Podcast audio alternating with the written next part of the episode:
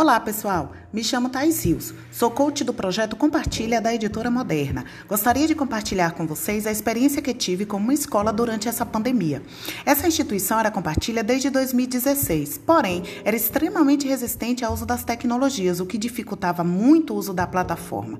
Por conta disso, a diretora colocou o sistema de ensino da concorrência no ensino médio e ficamos apenas no fundamental anos iniciais e finais.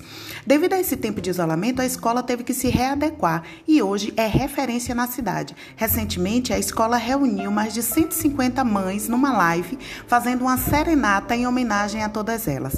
Esse feito gerou muitos comentários positivos sobre a importância do acompanhamento e suporte que nós do projeto Compartilha temos dado à instituição.